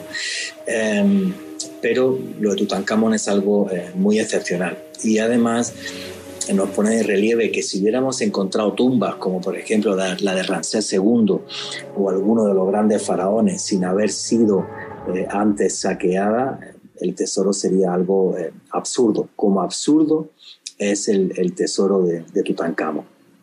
Entonces, el personaje que hace que Tutankamón eh, regrese a la historia es un señor que es multimillonario y que se llamaba Howard Carter, eh, perdón, Lord Carnarvon. Lord Carnarvon es un personaje bastante excéntrico, con 23 años muere su familia y él ya es multimillonario. Y cuando estaba en el Trinity College, él hace que eh, quiten todo el revestimiento de su habitación y tal que habían embellecido y habían puesto nuevo para rescatar eh, lo antiguo del Trinity College. O sea, el tipo era un obseso con las antigüedades y, y, todo esto. Como tenía tantísimo dinero, básicamente, pues el tipo después de acabar sus estudios eh, se dedicó a navegar por el mundo, a hacer ciertas cosas, hasta que descubrió el automovilismo le dio por los coches de carrera y en una carrera en Alemania se pega tal tortazo que acaba físicamente eh, muy mal. Y el médico le dice, oye, mm, te recomiendo que no vivas en Inglaterra sino que te vayas a un país cálido, porque los inviernos lo vas a pasar fatal porque vas a tener problemas óseos toda la vida. Entonces el tipo coge, se va hasta, hasta Egipto y allí para no aburrirse dice, oye, pues voy a poner plata para que, para que, empiecen a excavar y a ver qué se encuentra y qué no se encuentra. Y él empezó a excavar ya en varias épocas a comienzos del siglo, del siglo XX.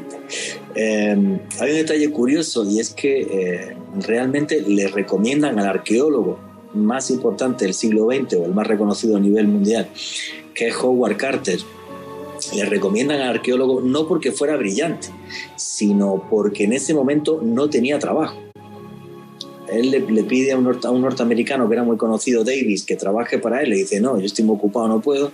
Pero mira, aquí tienes este tío que está en una oficina aburrido, a ver si hacéis algo y ponle plata y a ver hasta dónde llega esto. O sea, no fue una cosa planificada ni mucho menos. Empiezan a excavar en 1917 y es eh, justo enfrente de la tumba de Ramsés VI. Allí hacen un triángulo, empiezan a excavar hasta que llegan a, lo que eran los restos de unas chozas de unos obreros. Y entonces dijeron, bueno, pues aquí eh, no está Tutankamón. Es más, había arqueólogos que defendían que la tumba de Tutankamón, como era un faraón tan poco importante en la historia, ya se había descubierto porque cerca de ahí habían descubierto un, agujero y había, había un par de vasijas con el nombre de Tutankamón. Y pensaban que era eso y que era una cosa sin importancia y sin más. Bueno, ellos empiezan eh, a excavar, con, repito, 1917, y en 1922, después de excavar por un montón de sitios y no encontrar absolutamente nada, vuelven otra vez al sitio en el que empezaron a excavar en 1917. Y ahí eh, a Carter se le ocurre excavar y destruir las chozas de los obreros. Y debajo de las chozas, eh, a los muy pocos días, empiezan a aparecer escalones. Entonces, cuando empiezan a aparecer escalones, siguen excavando, siguen excavando, siguen excavando, y cuando llega al de 16 escalones, se encuentra una pared em, de argamasa con los sellos no intactos, o sea, los sellos se habían roto y se habían vuelto a poner. Pero al encontrar los sellos, aunque se hubieran vuelto a poner, dijo, oye, em, esto es prometedor. Entonces rompe esa primera pared y se encuentra ya eh, un pasillo descendente lleno eh, de piedra. Y ahí sí piensa que realmente va a encontrar una tumba intacta, cosa de un faraón, cosa que jamás había sucedido en la historia. Bueno, rompen este primer sello y esta pared, eh, empiezan a, a excavar y cuando llega al final del pasadizo, a la derecha, hay otra pared y esta estaba igual, con los sellos que habían sido rotos y los se habían eh, vuelto a rehacer. Em, en esta segunda pared es cuando sucede el, evento histórico y, aparece una frase que, fue, que pasó a la historia. Cuando, cuando Howard Carter rompe un trocito de la pared, acerca una vela y entonces Carnavon le dice, ¿qué es lo que ves? Y él le responde, cosas maravillosas. Había descubierto la primera y única vez en la historia una tumba intacta de un faraón. Entonces eh, rompen esta, esta, esta, segunda pared y eh, nada, pues hay un montón de objetos, muchos recubiertos de oro y tal, y se dan cuenta que hay otra pared más. Y eh, eso es muy curioso porque cuando, cuando rompe esta otra pared, eh, ahí se quedan impactados porque piensan que han descubierto detrás una pared de oro. Porque todo lo que veían era gigantesco, enorme, un montón de metros a un lado y al otro, arriba y abajo, todo de oro. No era oro, era el sarcófago del, del faraón, que son un montón de cajas de madera que están recubiertas de pan de oro. Entonces, al romper esta otra pared, encuentran el sarcófago y ahí sí una cantidad de objetos eh, de oro y envueltos en oro brutales al lado del sarcófago eh, del faraón. Bueno, esto se hace súper famoso eh, a nivel eh, mundial, estamos hablando de 1923, se hace súper famoso a nivel mundial, esto portaba en todos los periódicos eh, del mundo, todas las piezas que, que, se, están, que se están sacando. Y bueno, pues un par de días después, había 20 personas, como he dicho, en la apertura de la tumba. Entonces, em, justo el 23 de abril, o sea, un par de días después de que se abra la tumba, Carnavon sale, Lord, Carnavon sale de la tumba y dice, me ha picado algo, como si le hubiera picado un mosquito eh, o algo así. Y esa noche llega al hotel, se mete en la cama, se empieza a poner muy mal, hay un apagón en la ciudad del Cairo y se va la electricidad sin que jamás se pudo, se pudo explicar por qué se fue la electricidad del Cairo, y a la vez su perra Susie en su mansión en Gran Bretaña, empieza a aullar y aullar. Y se muere Carnavon y Susi, la perra, a la vez, a la misma hora, la misma noche, el mismo día. Dos días después de abrir la tumba. ¿Vale? Esto eh, para empezar la historia. Em, por ejemplo, su hermano, Lord Aubrey, eh, se suicida siete años más tarde que estaba, que estaba allí. Eh, su mujer, en el mismo año, en 1929, Lady Elizabeth Carnamon, la pica un insecto desconocido para la ciencia porque nunca se pudo explicar qué insecto le picó y se murió. Esto, cuando menos, es extraño. os comentaba antes, el príncipe Ali Kemel, que era el representante egipcio que había en la apertura de la tumba, pocos días después se va a Londres, su mujer la pilla con una prostituta y lo apuñala y se lo carga. Vale. Espérate. Arthur, Arthur May, ¿vale? Eh, que era el asistente de Carter antes de que se acaben de sacar todos los objetos de la tumba, fallece sin que se pueda saber de qué eh, murió. El secretario suyo, Richard Bettel, en 1929, eh, también el mismo año, eh, siete, o sea, seis años después de, la apertura de la tumba, están en, un club, que es el Club de Bath en, Londres, se toma un par de whisky, dice, voy a echarme una siesta y nunca se despierta. O sea, repito, de las 20 personas que entraron en la tumba, voy a buscar por aquí datos porque es que os vais a quedar eh, locos, ¿vale? Bueno, el sello lo que decía literal era, transportada por sus alas, la muerte sorprenderá a cualquiera que se acerque a la tumba del faraón. Eh, fijaros en esto. Sir Archibald Reed, el encargado de realizar las radiografías de la momia, murió de vuelta a Londres. El industrial británico Joel Wall falleció eh, también porque se murió en el transatlántico. El millonario estadounidense George Gould murió al día siguiente de visitar eh, la tumba. Eh, os puedo dar datos, mira, eh, los doctores Douglas Derry y Alfred Lucas murieron de dos ataques del corazón el mismo día en 1925. o sea, hay, bueno, una cosa muy chistosa. Se abre la tumba y va un egiptólogo francés, que es George Benedict. A los pocos días, caminando por Egipto, se cae y se mata. o sea, es una cosa súper loca. Eh, incluso pocos años después hicieron la obra La maldición de Tutankamón, quisieron hacerlo obra, que fue una obra, y el actor principal se mató antes de empezar la obra. Eh, o sea, es una cosa como súper, súper, súper loca.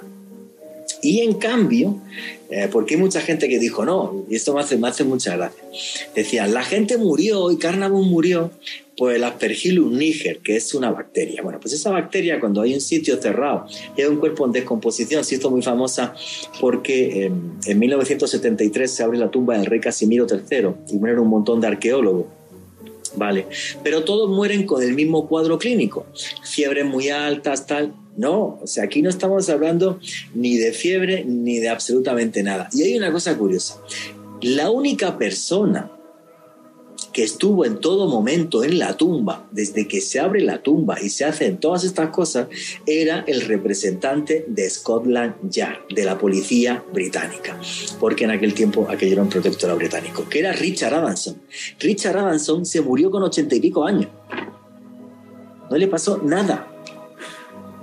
Entonces, es una cosa Sí, es una cosa súper loca, o sea, pero súper loca, ¿no? O sea, Carnavon se muere sin, que haya explicación. La mujer de Carnavon se muere porque le pican un insecto, pero qué insecto es no lo sabemos. El hermano de Carnavon también se muere. Dos doctores le dan un infarto a la misma vez. Eh, Carnavon se muere a la vez que su perra en Inglaterra pegando unos aullidos que hace que salgan todos los, trabajadores de la finca. Eh, es una cosa muy loca. Desde mi punto de vista, muy, muy loca. Y yo siempre le digo a la gente, digo, mira, cuando alguien me dice, no, esto de la superstición, la maldición del faraón es una tontería, digo, no, porque no lo has investigado. Si lo hubieras investigado, cuando menos es curioso. La cantidad de gente que muere en circunstancias extrañas en los próximos, en los siguientes seis años. Es una cosa increíble. Hasta el arqueólogo este francés que dije que va, visita la tumba, sale y se mata. Se cae y se mata. O sea, es una cosa muy loca. ¿Fue casualidad? No lo sé. A mí, cuando menos, me parece curioso. ¿Qué quieren comentar Alejandro Bernal o, Débora Pedreira? Eh, Juan G, sobre, sobre lo que se estaba hablando hace unos minutos, sin lugar a dudas, una de las maldiciones más importantes, una de las maldiciones por excelencia a la hora de hablar de estos temas. Para mí no es casualidad que 13 de 20 personas hayan muerto relacionadas con haber encontrado uno de los hallazgos arqueológicos más importantes del siglo XX, por no decir que el más importante, eh, un auténtico revuelo, no solamente para los medios, sino también para la historia, para la arqueología y sin lugar a dudas una historia fascinante, Juan Jesús. Débora, ¿qué opina de la maldición del faraón? No sé si alguna vez te lo habían contado así. Sí, sí, pero también se vinculaba mucho con, con esta especie de mm, síndrome respiratorio de Medio Oriente, que si nos ponemos a pensar hoy en día, lo que significa es una enfermedad respiratoria que es provocada por un coronavirus, muy similar, es hermano del que conocemos hoy en día, que nos tiene a todos en estado de alerta, pero la diferencia que tiene este MERS con el COVID-19 es la capacidad de adaptación en cuanto a la transmisión humana. MERS implica un contacto más íntimo, es decir, que digamos el COVID es el que se transmite con más facilidad. MERS tiene que ser un contacto más íntimo. Sí, pero claro, todas las muertes que he dicho en un periodo de seis años, no sé, yo es una cosa a la que no le veo explicación y que realmente me, me fascina. Yo creo que, bueno, esto lo, lo, lo publiqué, esta investigación, cuando en uno de mis libros de Egipto, podéis leer en breve historia del antiguo Egipto, que creo que está descatalogado, aunque bueno, por ahí se puede conseguir, está pirateado. No lo compréis porque ya más no me paga la editorial, o sea que me da igual. Básicamente, entonces, entonces listo. Pero, pero, pero sí es verdad que es una historia como que muy impactante. Débora quería decir algo. Es más, también se habla del hallazgo de un murciélago que habría provocado estas muertes. Pues sería Batman resucitado, porque. porque tú me dirás, o sea, lo del príncipe Ali Kemel me parece súper chistoso. O sea, lo pilla la mujer con otro y lo apuñala, ¿no? O sea, es una cosa muy, eh, muy, muy loca. Bueno, señores, faltan ocho minutos para, para terminar. ¿Qué es lo que están preguntando los noctámbulos o qué comentan a través del numeral eh, Magia Caracol? Edwin Muñoz nos dice lo siguiente, si hablamos de grandes maldiciones, debemos hablar de la maldición de los Kennedy. Uy, sí, ahí se murió hasta el apuntador, como decimos en España. Eh, es más, a uno de ellos se lo comieron en Papua Nueva Guinea, los caníbales. Mm. Oh, no sabía ese Sí, a uno de ellos se lo, los caníbales se lo zamparon, sí. Efectivamente, uno se metió aventurero y se lo comieron, sí. Eso es una cosa increíble. Efectivamente. ¿Qué más comentarios hay? Mr. X, en 1314 el rey Felipe IV de Francia destruyó la Orden de los Templarios y mandó quemar su último maestre, Jacques de Molay, quien mientras se quemaba dijo que los reyes capetinos serían malditos hasta su treceava generación y así sucedió. Eh, no es exactamente así. Eso fue el 18 de marzo de 1314 en la isla de los judíos en, París, en el río Sena. Y ahí lo que sucede es que cuando eh, le van a, a quemar, había dos formas de quemarte. Si metían paja húmeda, tú te morías de asfixia y no morías quemado. Entonces era la última gracia. Y Jacques de Molay dijo, no señor, que me quemen porque todo lo que me hicieron confesar y demás, todo eso es falso. Y en ese momento él se rasga la túnica y con algún objeto en la cárcel se había hecho una cruz en el pecho, eh, la tenía en cicatriz con sangre y dijo, como Dios sabe que esto es cierto, los responsables de mi muerte, que en concreto eran Felipe IV, el rey de Francia, Felipe IV, eh, y eh, Clemente V, el Papa, lo que él dice es que en el plazo de un año, estos dos personajes tienen que morir. Y lo que sucede es que Clemente V muere al mes de la ejecución y a los pocos meses muere Felipe IV, que tenía 46 años, pero es que no solo muere Felipe IV, mueren todos sus hijos varones y la dinastía se terminó. Eso es lo que hizo a los templarios tan tremendamente famosos, que la maldición de Jacques de Molay realmente eh, se cumplió. Y es más, hace pocos años cuando apareció el códice de Chinón, que estaba requete escondido, que es los interrogatorios y el juicio a los templarios por parte de la Iglesia que no se había hecho público, realmente queda claro que todo fue un fraude y una mentira. O sea, a los templarios se les ejecuta, entre otras cosas, porque el Vaticano les debía dinero, desde mi punto de vista. Aunque un día haremos un programa sobre los templarios. Queda tiempo para una preguntita más. Aquí Jaime Gutiérrez nos dice, no se les olvide la maldición de los Borbones, tanto de los franceses como de los españoles. No puedo hablar porque como soy español, vaya que no me nieguen el permiso de regreso Pero los franceses sí pueden. Pero vaya telita, vaya tela. Prefiero... No, te puedo hacer comentarios al respecto, ya que no, no me pueden quitar la nacionalidad, es imposible, no existe esa pena en España. Pero sí, eso es complicadito, complicadito, sí. Eso es como para hacer un programa, pero bien largo. Ya se habla de esto en España con normalidad, sobre todo después de los desmanes de, Juan Carlos I y acabado exiliado y demás. Y bueno, sí, la verdad que ahora se habla de, los desmanes de los Borbones y ya se habla con naturalidad en, radio y, y en todos lados, cosa que antes era era impensable. Bueno, señores, faltan tres minutos para que terminemos y lo que quiero es que cada uno de vosotros ahora dé su conclusión y, cerramos el, el, programa. Débora Pedreira, tus conclusiones y tus redes sociales para que la gente pueda seguirte. Bueno, conclusiones. Las maldiciones existen. Las brujas dicen que no, pero que las hay, las hay. Esa es mi conclusión de la noche.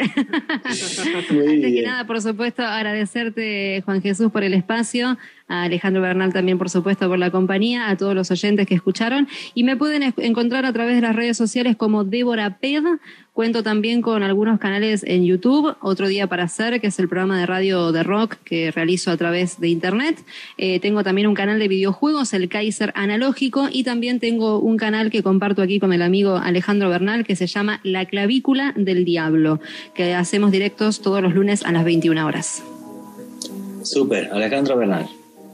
Juan G, eh, yo creo que hicimos un periplo por la historia, por el poder de la palabra, pero sobre todo eh, un viaje que nos demuestra que las maldiciones son más que palabras, son hechos reales, se pueden constatar, eh, tienen nombres que pueden ser verificados por muchos de nosotros y que sin lugar a dudas son sucesos que van más allá de la casualidad. Creo que para mí esa es la gran conclusión de esta noche. Si a ustedes les gusta el misterio, hay un canal de YouTube que tenemos con el maestro Juan Jesús Vallejo, Oculto tras la sombra, y este jueves 8 de julio Juan Jesús y yo estaremos realizando una tertulia en Bogotá sobre tecnología imposible, pero si usted no está en la ciudad o está en cualquier otra parte del mundo, se puede conectar a verla a través de streaming de transmisión online. Toda la información en mi Twitter, arroba S. Muchas gracias, Juanje. Y también en mis redes sociales tienen información sobre, sobre ese evento. A mí me podrán decir que estoy loco. Yo el lunes planifiqué que había, íbamos a hacer un programa de maldiciones el miércoles me enfermé, el jueves me aislaron en un hospital, pensaban que tenía COVID, eh, hoy la prueba me dio negativo, una semana horrible como para olvidar. ¿Es casualidad o no? No lo sé. Yo lo único que puedo deciros es que después de haber trabajado en más de 30 países he visto de todo y cuando he entrevistado a algunos antropólogos, me pasó una vez en Panamá, o por ejemplo el caso que he contado en Israel con el pulsa de Nura, yo sí que creo que en el mundo existen, llámenlo energía, cosas, luces, sombras, que no comprendo. Y como no las entiendo, las respeto. Esa es mi opinión. Nunca jueguen con la oscuridad, porque normalmente eso nunca termina bien. Y jamás olviden que vivimos en un mundo, que vivimos en un mundo mágico porque está repleto de misterio.